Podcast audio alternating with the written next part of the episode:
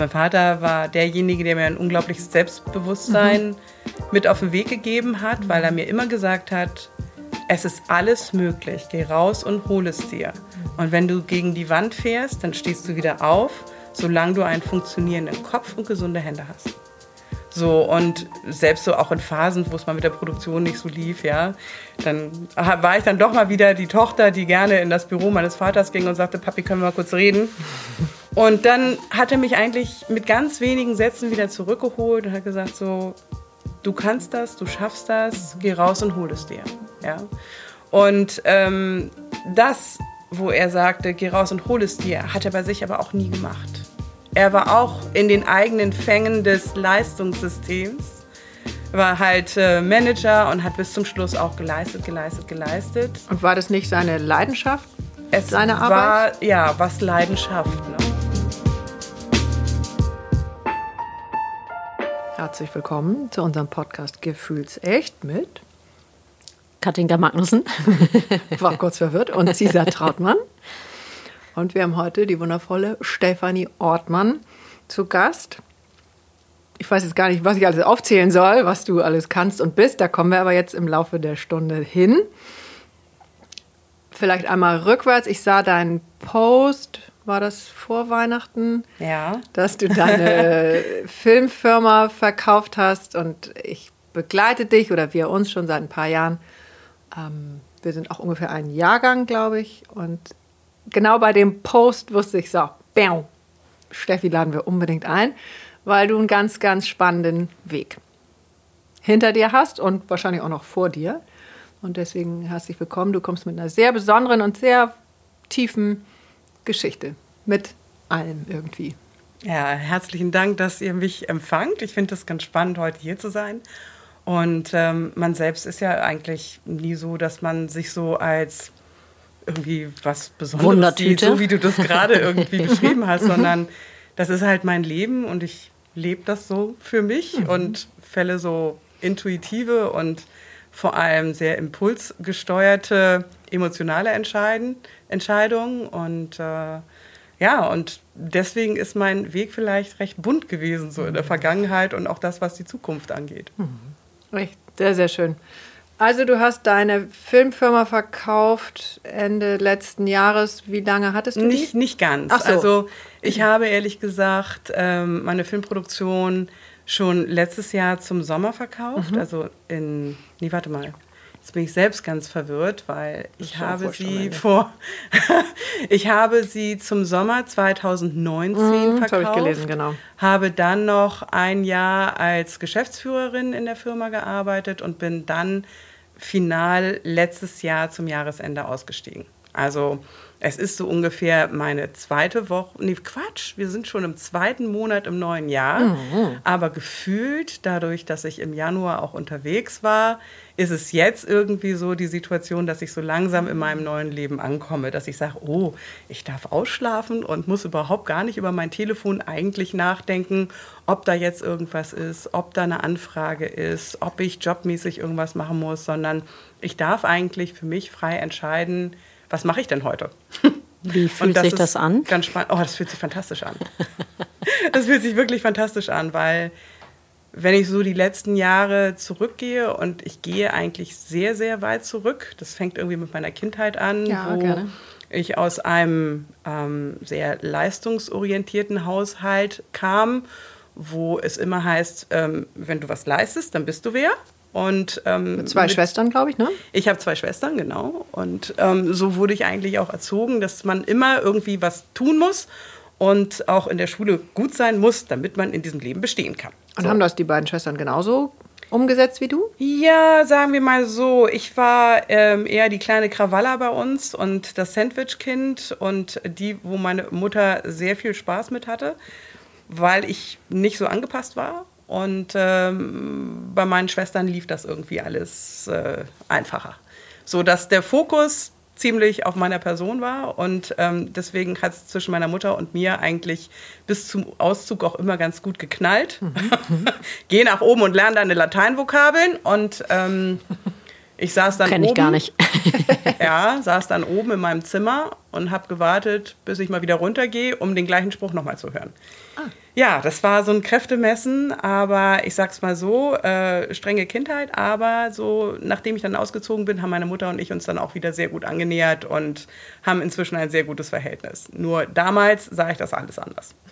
Das ist ja eine 20-jährige Pubertät. Ja, sozusagen. Und natürlich in dem Moment, wo ich dann ausgezogen bin und so meinen Weg gegangen bin, habe ich dann auch immer mehr Freiheit gespürt. Aber so, ich musste mich auch erstmal so aus den Zwängen des Elternhauses erstmal ähm, ja, selbst entlassen, wenn man das so sagen kann. Um mhm. dann aber festzustellen. Oder aber ja auch nicht, weil du bist oder, ja sehr tatkräftig immer ja, gewesen. Genau, oder eben auch nicht, sodass ich dann nämlich die nächsten 30 Jahre eigentlich auch nur am Vollpowern und am Leisten war. Mhm und ähm, ja, und irgendwann wacht man mal auf und fragt sich, ist das dein Leben? Geht das weiter so? Und fällst du dann irgendwann um? Oder endest du wie dein Vater mit 67, der mit Bauchspeicheldrüsenkrebs gestorben ist? Und zu mir sagte, kurz bevor er starb, ich hätte gerne mehr Zeit gehabt. Und wenn man so 50 wird, so wie ich jetzt geworden bin im Sommer, ähm, dann sagt man sich, okay, jetzt mal, also ohne irgendwie zu sagen, oh mein Gott, ich bin alt oder dies oder das. Das ist nie mein Thema gewesen. Mir war das ehrlich gesagt immer egal, wie alt ich war, solange ich Spaß hatte. Mhm. So. Wenn nun 20 war, 30 war, 40 wurde, 50. Hat alles seine Vor- und Nachteile. Solange ich meine Partys feiern konnte, ja, war das irgendwie immer ein feiner Anlass, Geburtstag zu feiern. Aber mit 50 fängt man dann anfangen, auch mal drüber nachzudenken, zu sagen, okay, wie viel Zeit hast du denn eigentlich noch?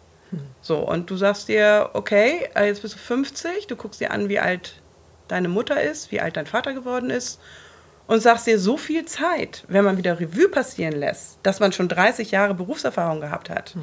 und in einem Feld gearbeitet hat, dann, ähm, dann hinterfragt man einfach mal Situationen und ist man an so einem Punkt in seinem Leben, wo man sagt, ähm, ich möchte genauso weitermachen, was ich easy gekonnt hätte. Also ich meine, das war ja gelernt und das war ein Muster und man wusste genau, wie man diese Branche geht, wie man auftritt, was man machen muss. Hast du den muss. Job gerne gemacht?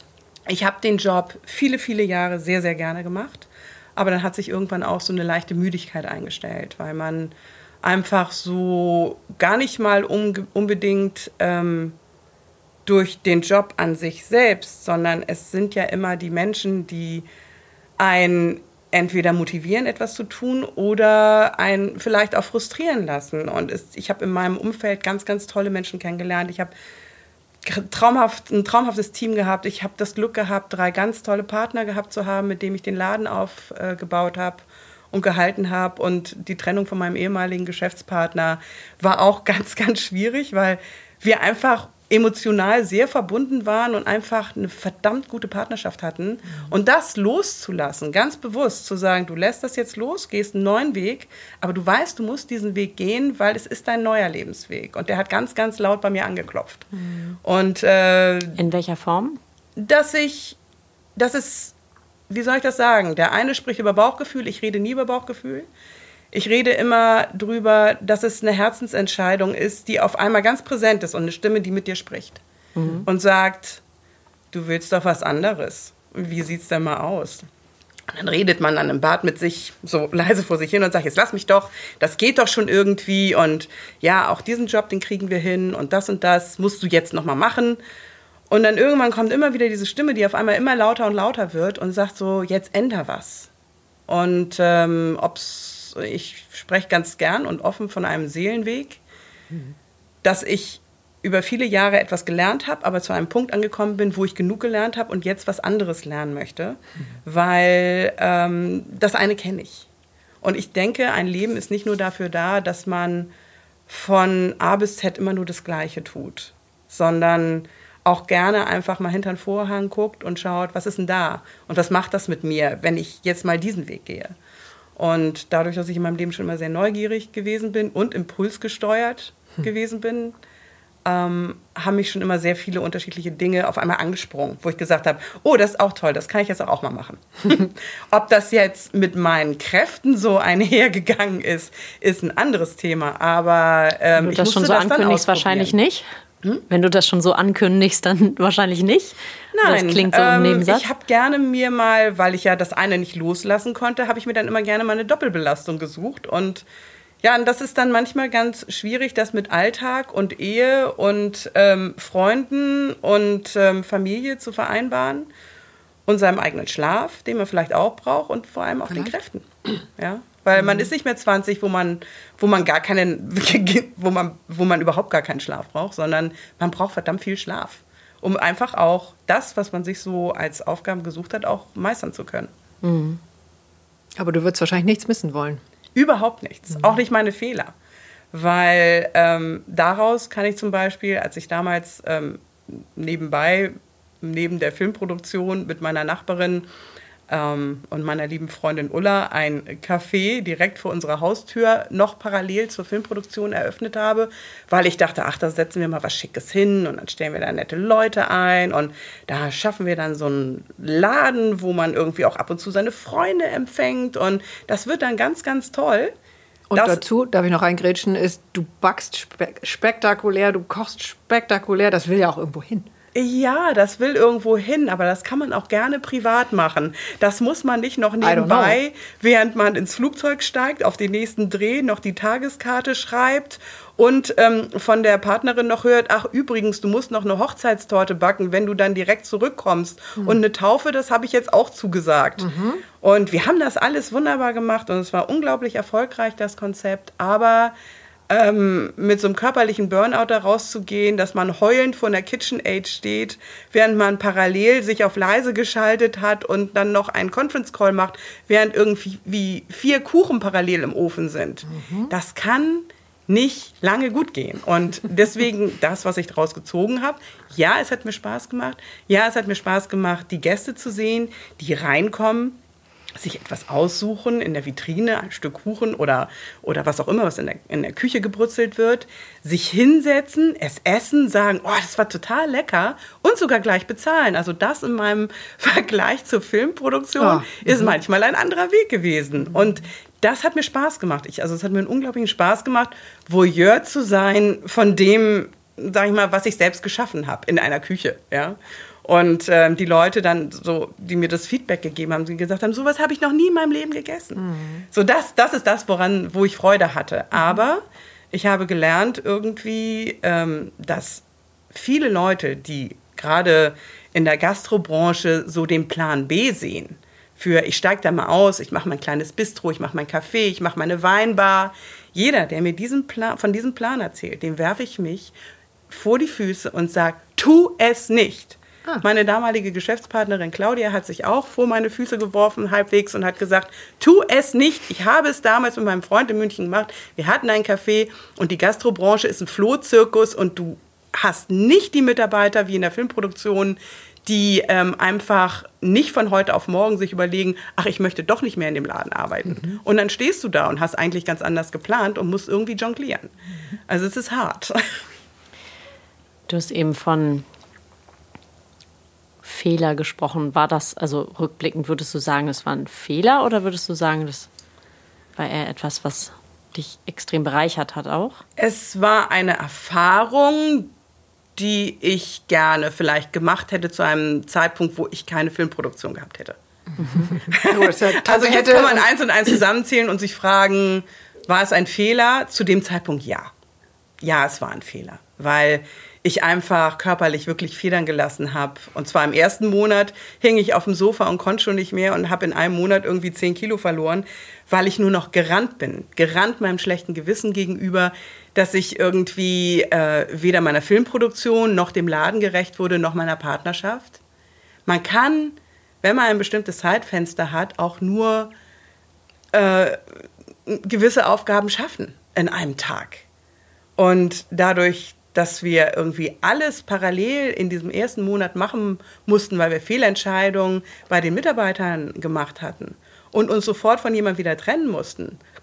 Und dann parallel in meiner Mittagspause ich in der Küche stand und gekocht habe, die Schürze habe fallen lassen, in die Filmproduktion gerannt bin, abends wieder kam, um, den Service zu machen und nachts noch die Toiletten geschrubbt habe und den Laden und am nächsten Tag eigentlich wieder fit in der Produktion sein muss. Also es war ein bisschen absurd und es war äh, Learning by Doing, aber es sind Erfahrungen, wo ich von profitiere, um zu sagen, tut es nicht.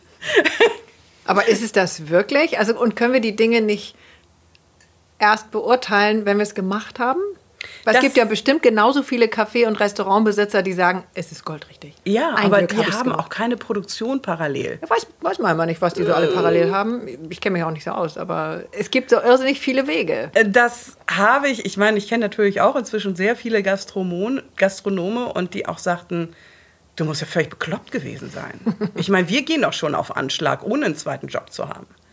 So, und äh, also diejenigen, die aktiv in dem Unternehmen arbeiten. Ne?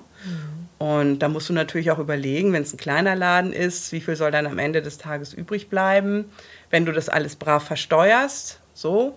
Und ähm, wenn man das alles so brav macht, dann ähm, bleibt am Ende des Tages eigentlich nichts übrig, außer dass die Gehälter der Mitarbeiter bezahlt werden. Und dann fragt man sich, und wo ist dein Bonus dabei? Dass es dich glücklich macht, dass ein Gast ist. Und direkt glücklich bezahlt. Ist. Und direkt Das habe ich jetzt schon ein paar Mal gehört. Genau, auch. genau, Mhm. ja. Dieses schnelle. Gab es dann irgendwann die, ähm, du hast eben von einem Moment an der KitchenAid erzählt, gab es so einen Wake-up-Call oder irgendwie eine. Ja, meine, meine Ehe war komplett angezählt zu dem Zeitpunkt, da ich einfach nur noch eine Maschine war. Ich habe ich hab einfach meinen Job in der Produktion gemacht. Ich habe äh, gebacken wie eine Blöde, weil die Bäckerin, die bei uns war, auf einmal das Handtuch warf. Das heißt, das musste ich halt auch noch nebenbei machen. Und ähm, irgendwie dachte ich so, naja, das wird dann schon passen mit meinem Partner, der muss das jetzt mittragen, aber der hat das in dem Moment auch nicht so gut mitgetragen und ähm, das war eine sehr, sehr schwierige Zeit für uns beide und das, äh, ja, das, das, äh, auch darauf hätte ich gern verzichtet, auch wenn es sicherlich aus einer Krise in einer Beziehung entsteht auch immer wieder was Gutes und man hat vielleicht Themen, die man vorher nicht besprochen hat, dann spätestens in der Paartherapie auseinandergebröselt. Wenn's gut und ja, und dadurch, da mussten wir halt auch dann durch. Weil es bleibt einfach was in der, auf der Strecke, wenn Ja. man einfach, man muss, man muss es ja You irgendwie can't schaffen. have it all? Ja, you can't han- handle it all. Ja. Und wenn denn jetzt vorher jemand zu dir gesagt hätte oder hat vielleicht sogar, also Steffi, das würde ich jetzt nicht machen, du hast doch schon genug auf der Uhr, kannst jetzt nicht noch auch noch einen Kaffee aufmachen. Hättest du das gehört oder hat es jemand gesagt? Oh ja, mein Partner. Mein Mann. Ach, mein Mann und auch der Mann meiner Partnerin damals. Die haben beide gesagt, Film- ihr seid aus doch, der Filmfirma. Nein, nein, nein, unsere, unsere, unsere Ehepartner. Ja, das ja, genau. Die haben, die haben auf der einen Seite gesagt, Ach, jeweils die Ehepartner. jeweils die Sorry. Ehepartner Mhm. haben gesagt, sag mal, ihr seid ja völlig bekloppt. Weil deine Freundin genauso einen Vollzeitjob hatte. Wir hatten beide, sie hat eine Eventagentur gehabt. Also wir waren beide ein bisschen gaga, aber auch eben beide aus dem Leistungsprinzip kommt, auch das schaffen wir.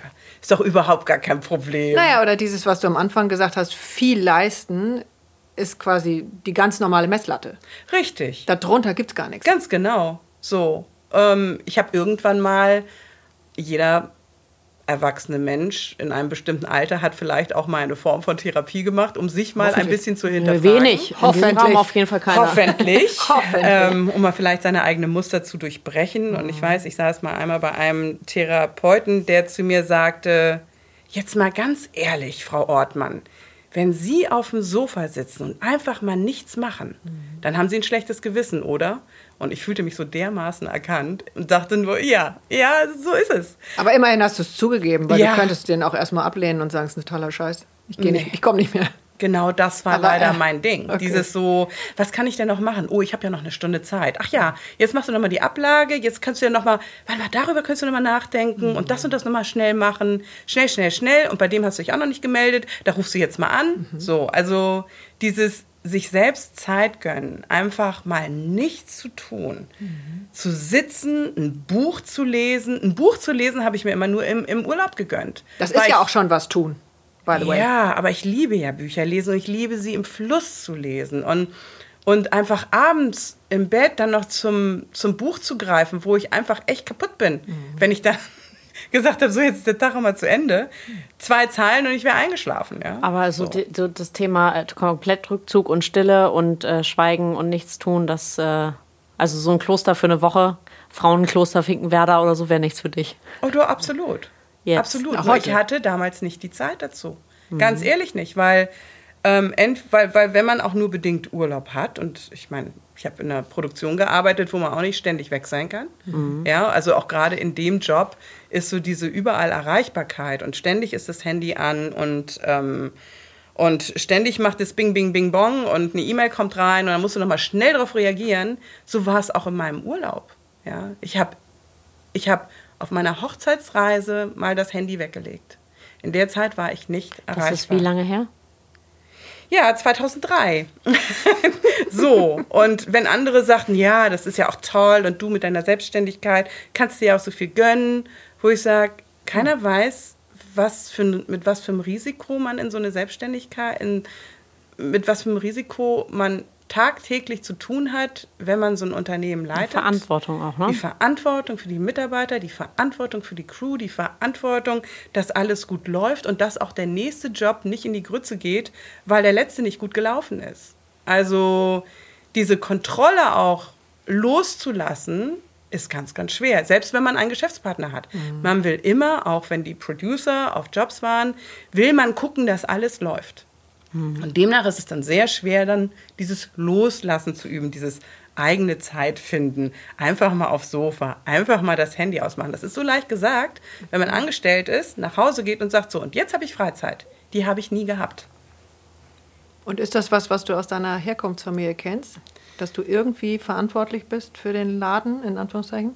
Mm, ehrlich gesagt, in dem Fall nicht. Da müsste man eigentlich an die ähm, Generation vorher denken, von mhm. meinem Opa, der Unternehmer war.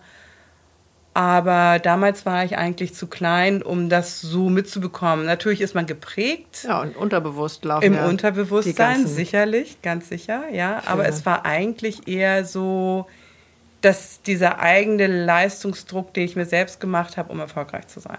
So. Mhm. Weil du dachtest, so ist es richtig. So gehört sich das, ja. ja. So macht man so das. Bin so bin ich richtig so, auch. Ne? So bin ich richtig in dieser Gesellschaft. Ja. Mhm. Und ähm, was in mir noch ein bisschen hängt, ist, dass äh, hast du von deinem Vater erzählt, er hätte gerne mehr Zeit gehabt. Ja. Weißt du, wofür er gerne? Reisen mehr Zeit gehabt. Und das bin, das bin ja auch ich. Mhm. Also ich bin definitiv äh, Tochter meines Vaters mhm. so und wir haben auch, also mein Vater war derjenige, der mir ein unglaubliches Selbstbewusstsein mhm. mit auf den Weg gegeben hat, weil er mhm. mir immer gesagt hat, es ist alles möglich, geh raus und hol es dir. Mhm. Und wenn du gegen die Wand fährst, dann stehst du wieder auf, solange du einen funktionierenden Kopf und gesunde Hände hast.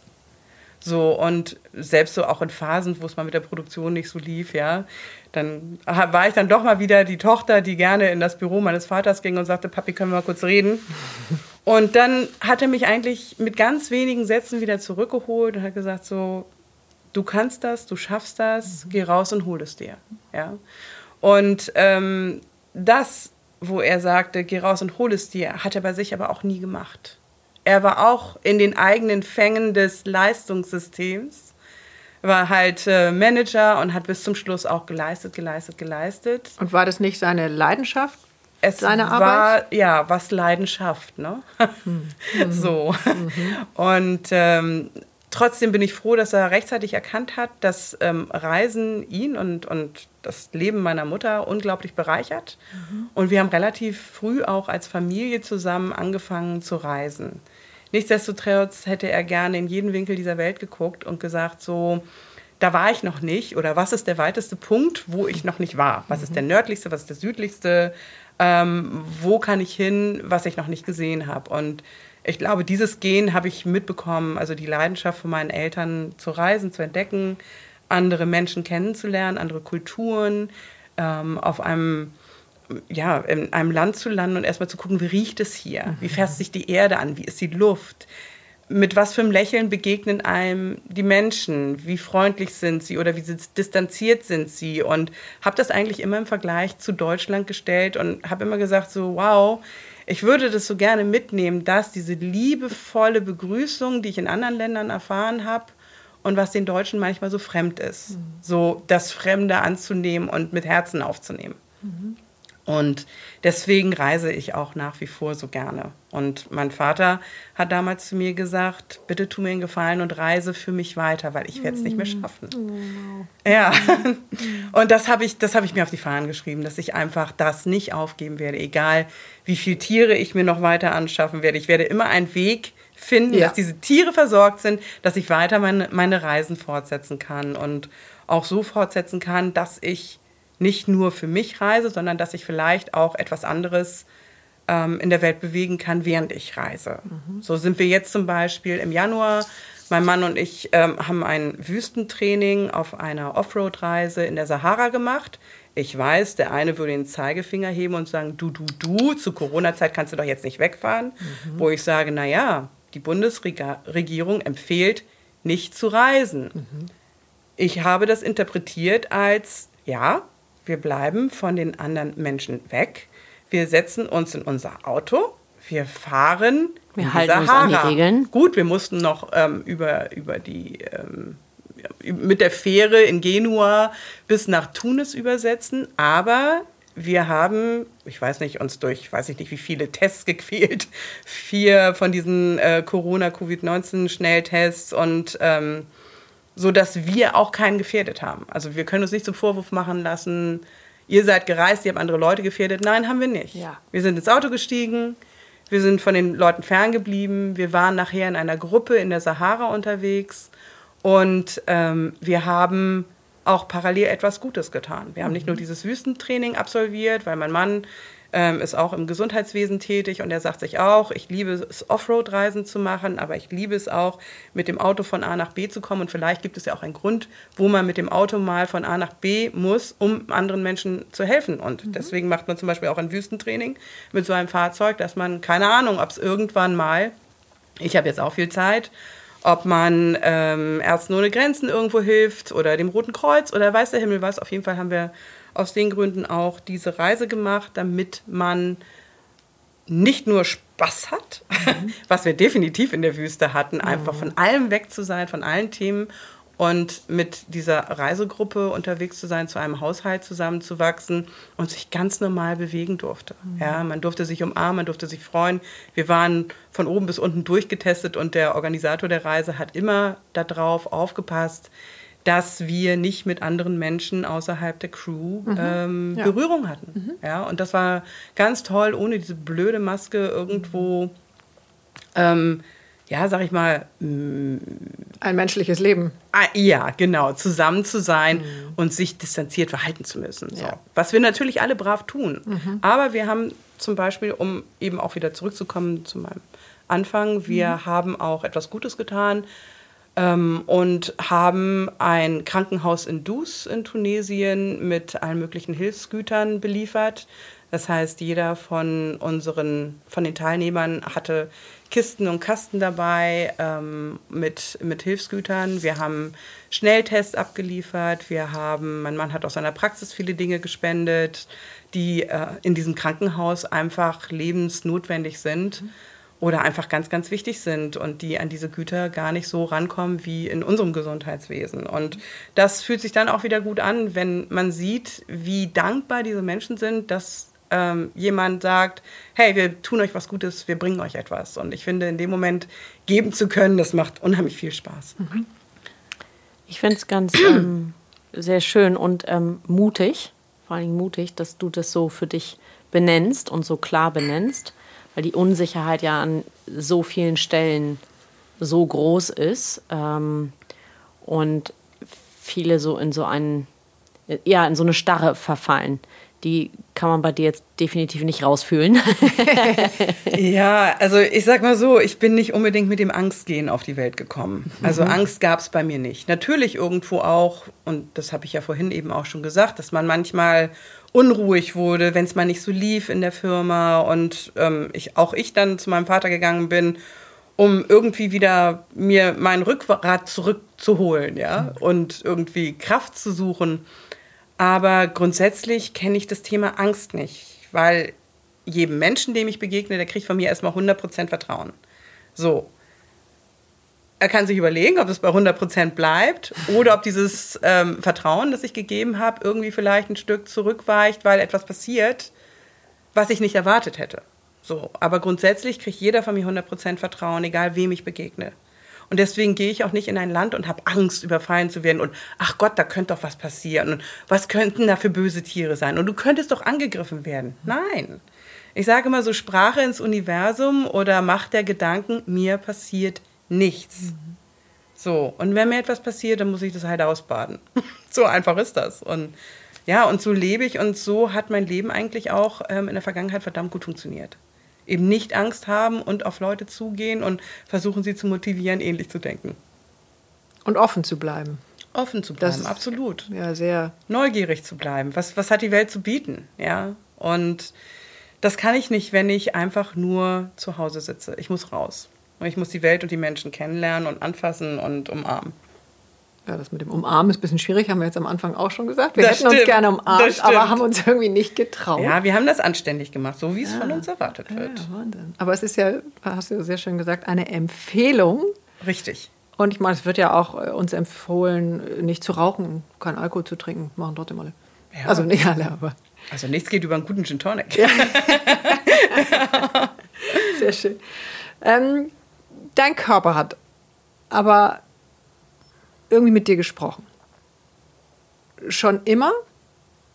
Nein. Oder hat er irgendwann wirklich mal, dann holt, alle. Holt, holt, mich mal ab. Das war in eurem Vorgespräch, kam das hoch? Oder wie. Ähm, wie oder nee, das, das kann ich jetzt nur äh, sagen, weil ich dich schon länger kenne. Ja. Ähm, Gab es dann wie bei jedem, würde ich sagen, immer mal wieder so ein Thema, wo der Körper sagt, hier Mädchen. Richtig. Stopp. Das, oder biege ich ab, guck irgendwo ja, hin. Oder das, kann, das kann ich auch genauso benennen, wie es ist. Ich habe in meinem Leben drei Burnouts gehabt. Der eine war psychische Natur. Als mein Vater gestorben ist, das hat mich unglaublich zurückgeworfen. Das war. Äh, was heißt zurückgeworfen? Zurückgeworfen, was meine Stärke anging. Weil. Mhm ich immer kraftvoll war und hatte immer ein unglaubliches gesundes Selbstvertrauen. Und in dem Moment, wo mein Vater starb, hatte ich das Gefühl, ich kann das gar nicht mehr. Ja, deine ich kann nicht, war weg, ne? Ich kann nicht, ich kann nicht in die Firma gehen und das jetzt machen. Ich, das war dieses, auf einmal hatte ich das, was viele zu mir immer gesagt haben, wo nimmst du diese Kraft her? Und diese mhm. Kraft war auf einmal weg. Okay. Und ich fühlte mich schwach und ich fühlte mich klein und ich fühlte mich verlassen. Zum ersten Mal in deinem Leben? Zum ersten Mal in meinem Leben fühlte ich mich unsicher. Und das kannte ich von mir nicht. Ich war immer in meinem Leben eigentlich klar, von klein an. Meine Mutter sagte schon, als du ein Jahr warst und du konntest gerade gehen, stand ich mit dir an der, an der Straße und sagte, komm, gib mir mal die Hand. Nein, alleine, ja. alleine. Alleine war für mich immer ganz wichtig. Ich kann alles alleine schaffen. Ich brauche niemanden. Mhm und, äh, und kriegt das alles alleine hin. So. Das, das ist ja immer ganz schön, wenn man sich so Dinge einredet, aber ähm, in, in Wahrheit ist es dann doch so, doch, dass man ab und zu doch mal andere Menschen braucht. Und das, ähm, deswegen hat man ja auch unterschiedliche Freunde und äh, unterschiedliche Familienmitglieder, an die man sich in unterschiedlichen Lebenssituationen wendet und äh, die einem dann wieder einfach helfen, auch aufzustehen, wenn es mal nicht so läuft. Und in dem Moment, wo ich, wo mein Vater gestorben war und ich auch mich um viel Organisatorisches bei meiner Mutter kümmern musste und trotzdem eben auch äh, als, als sag ich mal, Geschäftsführerin meiner Filmproduktion äh, funktionieren musste. Ähm, mein, ja, und das, das waren einfach viele, viele Dinge und Doppelbelastungen, der ich nicht Herr werden konnte. Und ich kam mit meinen Emotionen auf einmal nicht mehr klar. Mhm. Also früher habe ich immer das Gefühl gehabt, so, jetzt reiß dich mal zusammen, das schaffst du jetzt. Und auf einmal war dieser unglaubliche Schmerz da, der ähm, ja, mich vielleicht sehr weich hat werden lassen. Mhm. So weich, dass ich ja wie Knetgummi war, aber nicht mehr stark war. Ich war so ein weiches Knetgummimännchen, das einfach umfiel. Und das kannte ich auch überhaupt nicht von mir.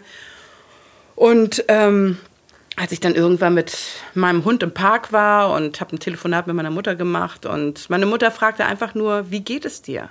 Und auf diese eine Frage bin ich in Tränen ausgebrochen und konnte nicht mehr aufhören zu weinen. Und da sagte sie nur, du musst dir Hilfe holen. Oh, wow. Und das habe ich dann auch erkannt und äh, bin dann in eine Burnout-Klinik gegangen, wo ich wirklich nur so ein, so ein ganz altes Handy von meinem, von meinem Mann dabei hatte, damit ich mit meinem Mann immerhin ab und zu mal kommunizieren konnte, aber ansonsten keine E-Mails bekommen habe, sondern mich einfach mal äh, um mich kümmern, kümmern konnte, mich wieder aufzubauen. Und das hat verdammt gut geklappt und da habe ich natürlich auch das ein oder andere Thema mit mir ausgemacht, dass ich auch mal, wie eine Freundin zu mir sagte, du musst auch mal ein bisschen lieber zu mir zu dir sein. Mhm.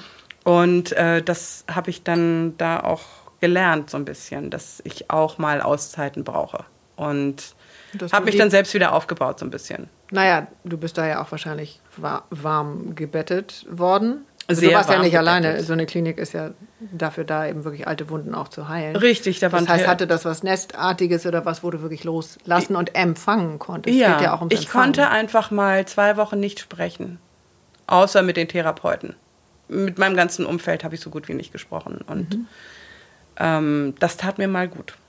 Deswegen so viel zum Thema Schweig Schweigekloster wäre kein Problem. Mhm. Ja, Auch wenn ich vielleicht viel Energie und Kraft und nicht so wirke, als könnte ich ähm, mal ganz für mich in Ruhe sein. Aber das habe ich inzwischen, dadurch ja, dass ich aus der Stadt weggezogen bin und jetzt auf dem Land lebe, ich liebe es, die Ruhe. Mhm. Einfach nicht reden.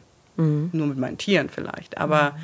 einfach so bei mir zu sein und manchmal auch nicht kommunizieren zu müssen. Dann mache ich auch einfach das Handy aus. Mhm.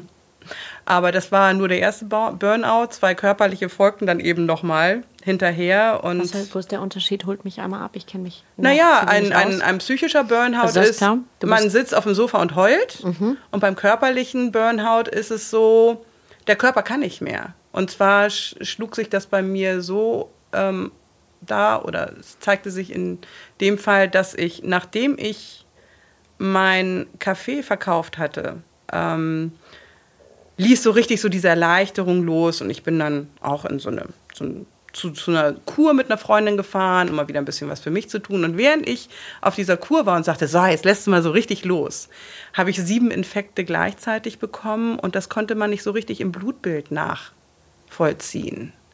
Also die Erke sahen, warte mal, oder was, was eigentlich müsste man das sehen, von der Blasenentzündung okay. über ähm, Halsschmerzen, über Fieber, über ähm, man diagnostizierte mir eine Gürtelrose. Also da waren unglaublich viele Themen auf einmal auf dem Tisch, aber das die Blutwerte der Psychosomatik.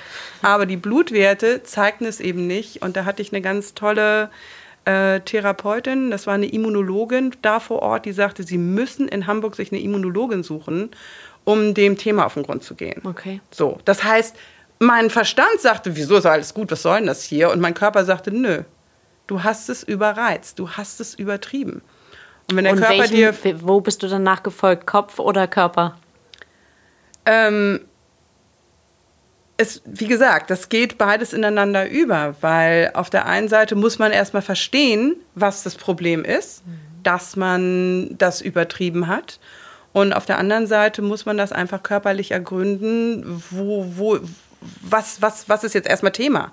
Warum kannst du in den Blutwerten Werten nicht sehen, ähm, was da los ist? Ja, und aber meine Immunologin beschrieb mir das so schön, wenn du die ganze Zeit vom Säbelzahntiger wegrennst und der biegt irgendwann ab und du bleibst stehen und denkst so, jetzt erhole ich mich, dann fallen viele Leute tot um. Einfach so, mhm. weil der Körper sagt, ich war ja im ich war ja im Angstmodus, im Stressmodus und dann denkst du, der Stress hört auf, aber das funktioniert mit dem ganzen Cortisol und mhm. ein Arzt könnte das jetzt besser erklären oder die Immunologin, aber das hat eben halt was mit diesem Dauerstress zu tun, den man sich körperlich angetan hat, der, wo dann der Körper sagt, wenn du mir keine Ruhe gibst, dann nehme ich dir halt jetzt deine Gesundheit weg. Ist auch nicht das tatsächlich so. Also jetzt äh, korrigiert mich, wenn das irgendwie falsch ist, aber viele, die, ich sag mal so, ihr Leben lang gearbeitet haben und dann in Rente gehen, mhm. da spricht man ja auch oft davon, dass da so eine Wand kommt, in Anführungszeichen, wo der Stress so akut nachlässt, dass dann erstmal, ich sag mal, Herzinfarkt, Schlaganfall. Richtig. Und ähm, so ähnlich war das ja auch das Thema. Ne? Also mhm. ich ging aus dem Stress, Stressmodus mit dem, mit dem Kaffee raus, hatte dann in Anführungszeichen nur noch die Filmproduktion wieder, aber so dieser Dauerstress, dieses eigentlich wie so ein Überlebenskampf, ne? Ja, ich muss noch das schaffen, ich muss doch hier, ich muss doch da und renn, renn, renn, renn, renn. Das hörte halt auf, um wieder zu einem normalen Job zurückzukommen. Mhm. Aber so ähnlich ist das wie in Rente gehen. Äh, zumindest auf meiner Basis. ist gut, dass du den, äh, den Satz noch dazu gefügt hast. Und das kam dann aber zweimal in Folge? Das kam zweimal zwei in Folge. Das erste Mal war tatsächlich in dem allerersten Mo Monat, wo ich das äh, Café übernommen hatte. Da saß ich am Ende des Monats auf dem Sofa und ähm, konnte einfach körperlich nicht mehr mhm. ne, weil ich das auch überreizt hatte. Da habe ich mir nicht besonders viel äh, Zeit zur Regeneration gegeben, aber ähm, einfach mal so zwei Wochen auf dem Sofa sitzen, ein bisschen einfach körperlich fertig sein und das wieder so langsam aufbauen, ähm, hat dann auch schon geholfen. Mhm. Aber es ist einfach so, dass der Körper wirklich so Hallo hier geschrien hat. Mhm. Kann nicht mehr. Ne? So, und das war dann so ein bisschen Gemisch aus aus da stehen, heulen. Äh, der Körper hat mal kurz 10 Kilo abgenommen, weil ich nicht mehr geschlafen, nicht mehr gegessen habe, nicht mehr getrunken habe. Das war, das war für mich, der wirklich ein Genussmensch ist, der es liebt zu essen, der auch in Stresszeiten isst und so, ja. Also, das war für mich einfach ein kompletter Ausnahmezustand. Dieser eine Monat, wo die Hauptservicekraft in diesem Café ähm, am nächsten Tag von uns gekündigt wurde, weil das überhaupt nicht ging und wir dann eben selbst sofort einspringen mussten. Von einem Moment zum anderen, wo wir noch nie einen Laden geleitet haben, der Café heißt. Auch wenn wir mal sagen, ja, ja, wir können das alles schon, wir machen das schon. Aber das, wenn man etwas zum allerersten Mal macht, dann ist es, ähm, dauert es länger. so, um auch die ganzen Prozesse und so, so zu bewerkstelligen zu können. Mhm. Und jetzt heute ist nochmal wieder alles ganz anders, weil du wohnst gar nicht mehr in der Stadt. Das ist richtig. Und die ganzen Einflüsse und die ganze Schnelligkeit von der Stadt und was dich alles so gefüttert hat, ist ja vielleicht nicht Schnee von gestern, aber ähm, da hast du ja eine ziemliche Transformation ja. hingelegt. Ja, das ist auch so, weil ich meine, ich habe mein Leben bisher gelebt, als hätte ich so zwei brennende Zündkerzen mhm. in jeder Hand mhm. und die Rakete geht jeden Moment los. Und ich habe einfach gemerkt, dass eben auch wieder diese Stimme im Kopf war, die sagte, du brauchst Ruhe, du brauchst Entspannung, du musst mal weniger tun. So. Aber das klingt so ein bisschen lehrermäßig, das will man dann auch nicht, oder? Nee, deswegen habe ich mich ja auch lange gegen gewehrt. Aber ähm, wir haben, ja, mein Mann und ich hatten ein Haus auf dem Land gefunden, wo ich im Kopf immer schon hatte, da könnte man später auch mal wohnen, vielleicht, so richtig wohnen dass man vielleicht aus der Stadt rauskäme, was eben nur eine Stunde 15 mit einem schnellen Auto erreichbar ist. So, von Hamburg? Von Hamburg aus, genau. Und, äh, okay, also wir sind richtig raus. Ich dachte eher so vor Ort von Hamburg. Nee, nee, nein, nein, wir sind richtig auf Eiderstedt, mhm. Nordfriesland mhm. gelandet. Mhm. So. Und was natürlich von uns, von Hamburg-Ottensen, direkte Anbindung an die ähm, Othmarschen Autobahn eben ein schneller Weg war. Äh, so konnte ich eben schnell dann immer vom Stadt zum Land wechseln. Und da war dann eben auch der Prozess da, dass ich zuerst dann irgendwann überlegte, ja, also so fünf Tage Woche brauchst du vielleicht ja gar nicht mehr. Vielleicht vier Tage und bist dann einen Tag länger auf dem Land als in der Stadt. Und dann habe ich dann mit meinem Geschäftspartner darüber gesprochen, dass man ja doch sehr viel per E-Mail und Telefon in meinem Job regeln kann. Ach so. Und irgendwann zum Ende des Tages war es dann so, dass ich nur noch einmal die Woche in der Firma war und den Rest halt alles ähm, ja, online und vom Telefon aus gemacht habe. Ne? Und natürlich, wenn Meetings waren, bin ich in die Stadt gekommen oder wenn ich irgendwo hinfliegen musste, bin ich, ähm, bin ich rausgeflogen. Aber ähm, als dann irgendwie dann dieser Lockdown war, wo es hieß, also ganz zu Anfang der Corona-Zeit, wo jetzt bitte auch die Zweitwohnbesitzer ähm, mhm, genau. Haus und Grund verlassen müssen, da bin ich so wütend geworden, dass ich gesagt habe, das geht überhaupt nicht. Weil das ist hier mein Leben. Hier mhm. ist mein Leben, auf dem Land und nicht in der Stadt. Mhm. Können mich doch nicht wegsperren. Und ähm, Gott sei Dank habe ich halt auch ähm, alte Schafe und die haben mir dann damals die Sonderregelung verschafft, dass ich ähm, auf dem Land bleiben durfte, um diese Tiere zu versorgen und nicht in die Stadt musste. Und ja, und dann war der Prozess natürlich da, dass ich gesagt habe, okay, das wird mir kein zweites Mal passieren. Ich werde ähm, jetzt hier ganz herziehen und ähm, ja, das habe ich dann auch umgesetzt. Also hast deinen ersten Wohnsitz? Da ist jetzt mein erster Wohnsitz mhm. in, auf Eiderstedt, genau. Mhm. Und liebe das sehr. Ne? In der Natur zu sein, das tut mir gut und nicht in der Stadt, in der Hektik sein zu müssen. Das, das heißt, wie stelle ich mir das vor? Du bist da jetzt mit Eimer Gummistiefeln und fütterst deine Schafe? Unter anderem, genau. Und äh, renne auch in Gummistiefeln ähm, zu meinem Fahrrad, glitsch manchmal aus. Oh, naja, aufstehen, matschige Hose, egal. und ähm, ja, und kümmere mich um meine Hühner. Ganz richtig, ja ja, ich habe mir dann auch Hühner, Hühner angeschafft in der Corona-Zeit und finde das ganz wunderbar irgendwie. Das Tiere machen mich einfach wahnsinnig glücklich. Ne? So. Einen Hund habt ihr auch? Einen Hund haben wir auch, genau. Hund schon immer gehabt und dieser Hund, der ähm, holt dann auch immer wieder aus dem Alter raus, dass er sagt, so und jetzt rennen wir noch mal eine Runde. Mhm. Und äh, dann muss man auch Haus und Hof verlassen und sich auf entweder aufs Fahrrad steigen oder an den Strand fahren und das tut Seele und, und Körpergeist sehr, sehr gut. Und du hast aber da auch Pläne. Ich habe sehr viele Pläne, ja. Also es war so, um vielleicht mal wieder ähm, zurückzukommen, irgendwie, was, was, was das Filmproduktionsgeschäft damals anging. Ich hatte in dem letzten Jahr, wo ich noch als Geschäftsführerin tätig war, für einen meiner Lieblingskunden hatte ich ein ganz tolles ähm, Sozialprojekt, wo ich nach Indien gefahren bin, um einen Dokumentarfilm zu drehen über Müllwirtschaft. Und das haben wir in den Slums von Indien gemacht.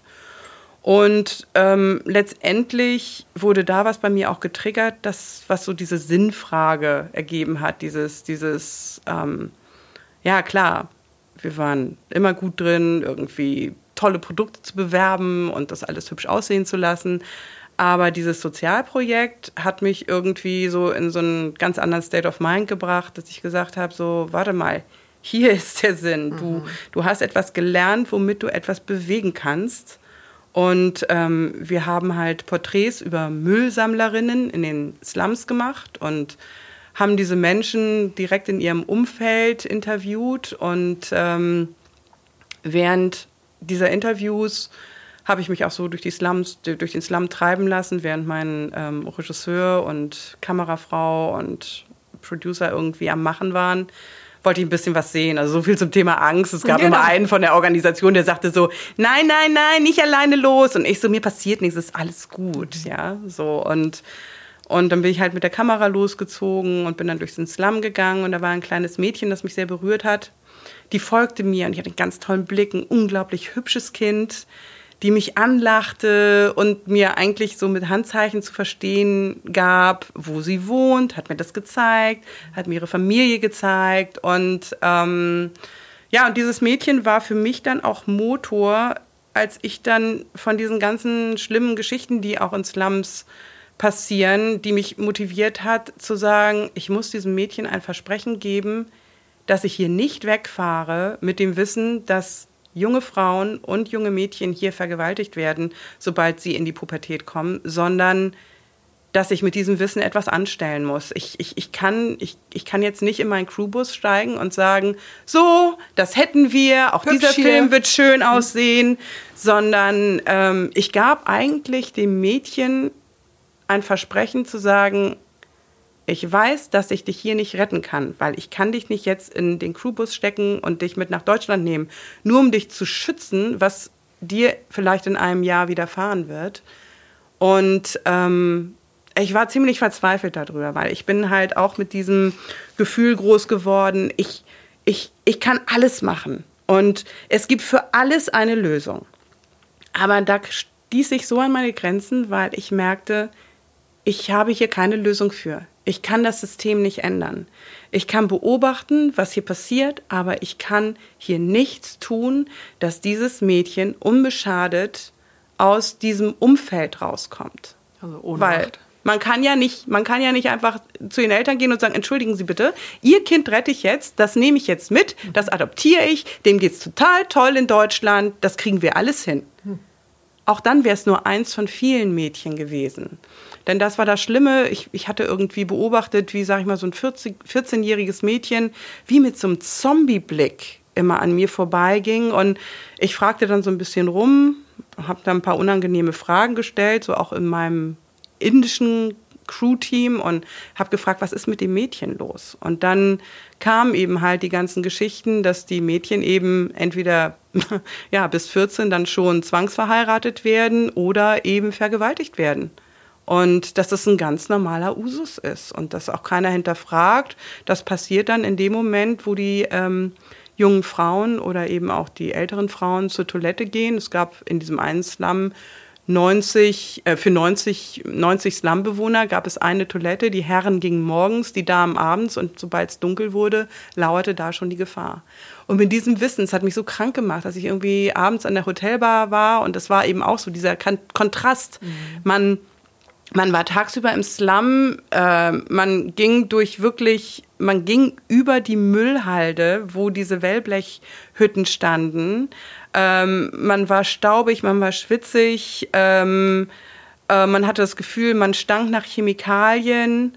Und dann fuhr man mit dem Bus zurück zum Hotel, wo dann auf einmal jemand äh, uns mit einem Jasmin, mit einem feuchten Jasmin getränkten Tuch begrüßte und sagte, ah, wie schön, dass Sie da sind und möchten Sie ein kleines, kühles Getränk? Und ich dachte irgendwie, halt das ist, das ist gerade nicht richtig alles. Das ist alles, was du gerade lernst, nicht richtig. Und was macht das mit dir? Was, was musst du mit dieser, wie gehst du jetzt damit um? Weil ich kann nicht nach Hause fahren und nichts tun. Und dann saß ich an der Hotelbar und habe mit meinem, mit meiner indischen Crew gesprochen und meine indische Mitarbeiterin, äh, die mit einem Engländern liiert, mit einem Engländer liiert ist, die beiden haben ein Projekt, das sie schon ziemlich lange auf dem Tisch haben, wo sie gesagt haben, das wollen wir irgendwann mal ähm, verfilmen. Und zwar geht es da um indische Mädchen, die in Zentralindien leben, die blind sind und die gesagt haben, kein Missbrauch mehr wir möchten uns verteidigen, wir möchten uns nicht mehr in den Häusern unserer Eltern verstecken. Weil wenn ein blindes Mädchen mit einem Blindenstock auf die Straße geht, dann ist sie Opfer. Leider Gottes ist das so. Und, ähm, Aber man muss ja auch als Mädchen da nicht blind sein. Die anderen du, werden ja genauso. Richtig. Nicht alle, aber auch meine indische Mitarbeiterin sagte mir, auch sie ist als, als Mädchen belästigt worden. Sie sagte, mhm. man, man, damit wirst du groß. Du ja. gehst auf die Straße und wirst irgendwie angelangt oder äh, ja, oder dir passiert halt Schlimmeres. Und mhm. Und in dem Moment erzählte sie mir von dem Projekt, dass es diese blinden Mädchen in Zentralindien geht, die eben halt aus ihrer Opferrolle raustreten, um Judo zu lernen. So. Und das, ich fand diese Geschichte ganz, ganz toll und ich hatte das Gefühl, das ist die Fortsetzung von dem, wo ich so reingeschlittert bin. Dass ich eben eine Möglichkeit habe, mein Versprechen an das Mädchen irgendetwas zu tun, um auf diese Missstände aufmerksam zu machen, ähm, dass das vielleicht so mein Ventil ist, sage ich mal, das, was ich gelernt habe, als Filmproduzentin Filme zu drehen und auch im kleinen Rahmen Filme zu drehen, dass ich gesagt habe, okay, ich produziere jetzt diesen Film, no matter what, wir machen das. Und habe ihnen im Prinzip über einen schönen Gin Tonic den Zuschlag gegeben, ich werde Gelder sammeln.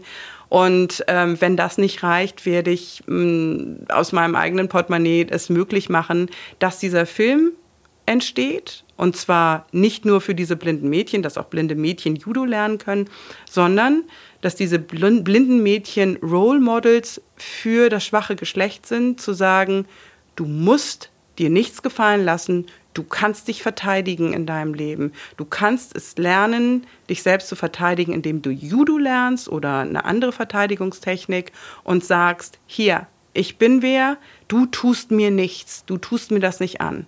Und wenn das entweder das Mädchen, und, und, und, und das ist eben halt nicht nur, geht es nicht nur um das Mädchen, das in der schwachen Situation ist, sondern es geht auch um Brüder, Schwestern, Eltern, die vielleicht diesen Film sehen und sagen, wow, vielleicht sollte meine Tochter auch Selbstverteidigung lernen, damit ihr niemals etwas Schlimmes passiert, ob sie nun blind ist oder nicht. Also und das fand ich eigentlich ganz schön, wenn dieser Film jetzt realisiert wird. Und ähm, tja, dann kam Corona und äh, eigentlich äh, sollten wir jetzt nach Indien fliegen und den Film produzieren. Die Mädchen, die das natürlich wissen, dass wir kommen und diesen Film drehen, die sind schon ganz aufgeregt und ganz stolz, dass da jemand kommt und ihre Geschichte erzählt.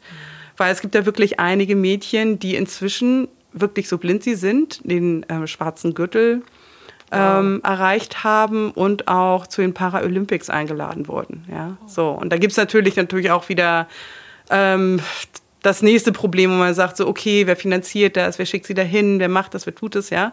Aber es gibt Gott sei Dank auch weitere Organisationen, die sich dort ähm, einsetzen und den Mädchen helfen. Aber wir haben gesagt, so, okay, wir wollen ihnen eine Plattform geben, dass man sie sieht. Sie selbst können nicht sehen, aber man wird sie sehen. Und deswegen wollen wir diesen Film produzieren und da sind wir auch dran. Wir sind jetzt auch in Gesprächen mit ähm, Judo-Organisationen, um auch hier nochmal Gelder zu, eventuell Spendengelder zu bekommen durch den einen oder anderen Weg. Denn natürlich ist es gerade in der jetzigen Zeit nicht einfach, ähm, um Spenden zu bitten. Weil natürlich sagt jeder, ja, weißt du, ich verliere hier gerade meinen Job, tut mir leid, aber schön, dass du das machst. Aber ähm, das ist jetzt gerade leider nicht mein Thema. Und da gucken natürlich auch viele weg. Ähm, ist einfach so. Und Wo kann man sich denn informieren für alle, die das die zuhören und die das vielleicht spannend finden? Ähm, und, ähm, wir haben eine Seite bei ähm, Better Place, mhm. betterplace.me slash blind black belts. Mhm. Das ist unser Projekt. Mhm. Das heißt Blind Black Belts, also mhm. blinde schwarze Gürtel mhm. übersetzt. Und ähm, das findet man auf dem Forum, Forum Better Place. Mhm. Und ähm, ja, und da freuen wir uns natürlich über jede Spende, so klein sie auch ist. Also, denn jeder Euro zählt wirklich. Also ich habe natürlich auch meine arme Familie schon genötigt, irgendwie Weihnachten und Geburtstag. Nein, ich brauche nichts. Ich brauche nur irgendwie eure Zuwendung, Hilfestellung für das Projekt. Und ich habe eine ganz tolle Familie, die mich da wahnsinnig unterstützt und auch ganz tolle Freunde, die äh, gesagt haben, hey, ähm, ich tue nichts, aber wenn du was tust, dann ist das hilft das meinem Gewissen irgendwie, dass etwas getan wird und du bist halt der Motor. Mhm. Und das gehe ich jetzt. Jetzt klang an. ja vorhin so ein bisschen äh, durch, nicht, dass du dich über Corona hinwegsetzt, so will ich das nicht sagen, aber Nein. du hast ja gesagt, du reist und ähm, guckst trotzdem, dass es innerhalb der Regeln möglich ist. Siehst du Zeitfenster, siehst du Möglichkeiten, wie das jetzt trotzdem in das, die Wege geleitet also werden Also ich sag mal so, im Moment ist die Situation in Indien so, dass selbst meine indische Mitarbeiterin, die hier in Berlin lebt, mhm. mit der ich das Projekt und ihrem Mann zusammen realisiere, die auch ähm, äh, sag ich mal, ganz andere Visa kriegen, als ich es bekomme. Die kriegen im Moment keine Genehmigung. Mm, Die kriegen eine Genehmigung, nur zu reisen, wenn es den Eltern so schlecht geht, dass sie Pflegefälle sind. Im Moment äh, äh können wir nicht reisen. Mm. Aber sobald das wieder aufgehoben ist, dann werden wir, dann sitzen wir im Flieger und fliegen dahin, weil wir haben den Mädchen ein Versprechen gegeben und dieses Versprechen wird eingehalten, wann auch immer das passiert. Mhm. Und irgendwann werden auch die Impfungen soweit sein, dass wir wieder in das Land können oder wie auch immer die Regeln sind, dass wir rüber können. Weil ich habe keine Angst. Und ähm, ich werde auch reisen, wenn auch immer noch das Virus in Indien ist. So, Punkt. Ich weiß, wie ich mich zu verhalten habe und das, ähm, so sehen das meine Mitarbeiter auch. Der Film ist wichtig und dieser Film wird gemacht. Wann auch immer es möglich ist, wird dieser Film gemacht. Sehr schön. Und daran plan, plan, planen wir gerade. Ich habe jetzt noch eine ja. letzte Frage. Ähm, also ich bin schon irgendwie ganz, ganz beglückt darüber, was du alles. Ähm ja, ich habe schon gedacht, diesmal brauchen wir auf jeden Fall Kapitelmarken. ja. ähm, wir haben ja auch viele jüngere Zuhörer, Hörerinnen. Ähm, kannst du denen irgendwas mitgeben? Oh, das ist immer Macht so. keinen Kaffee auf. ja, genau, macht, macht keinen Kaffee auf, Mädels. Lass das nach.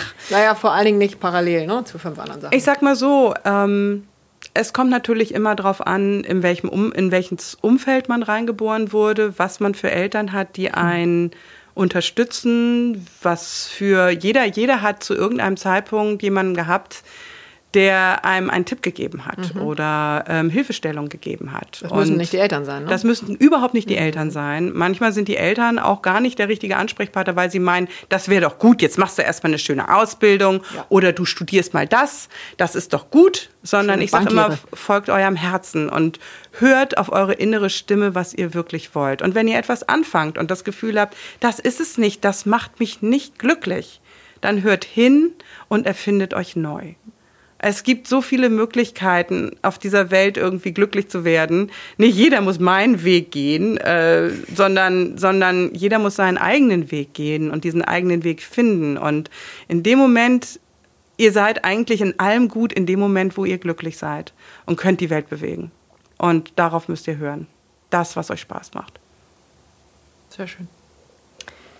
Das äh, werde ich meiner Tochter auf jeden Fall nicht vorspielen. Der habe ich nämlich gesagt, was sagt dein Bauchgefühl, was sagt dein Gefühl? Und seitdem, oder du musst immer auf dein Gefühl hören. Und dem sagt sie, Mama, mein Gefühl sagt, die Linsensuppe ist nicht gut für mich. ähm, aber ja, vielen, vielen Dank. Das ist äh, großartig. Herzlich gerne. Vielen Dank, dass ich hier sein durfte. Caesar ist schon zur Seite gesprungen und äh, kramt die, macht mit, äh,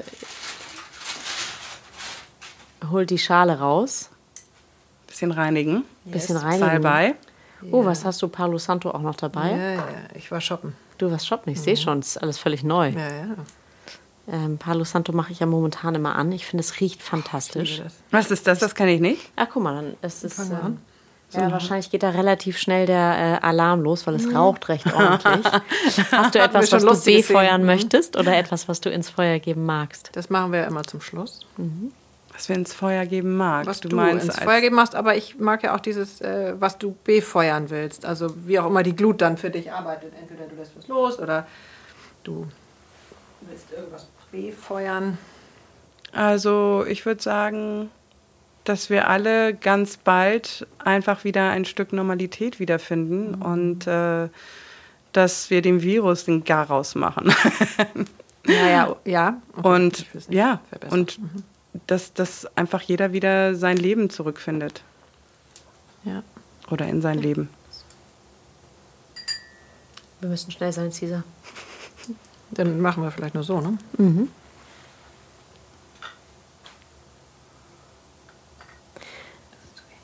Vielen Dank. Schon wieder Es ausgegangen. brennt. Es brennt.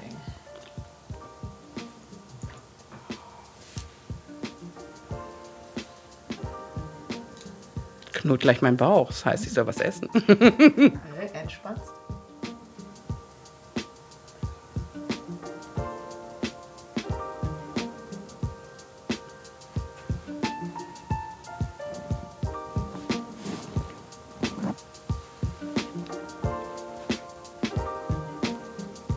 Voilà.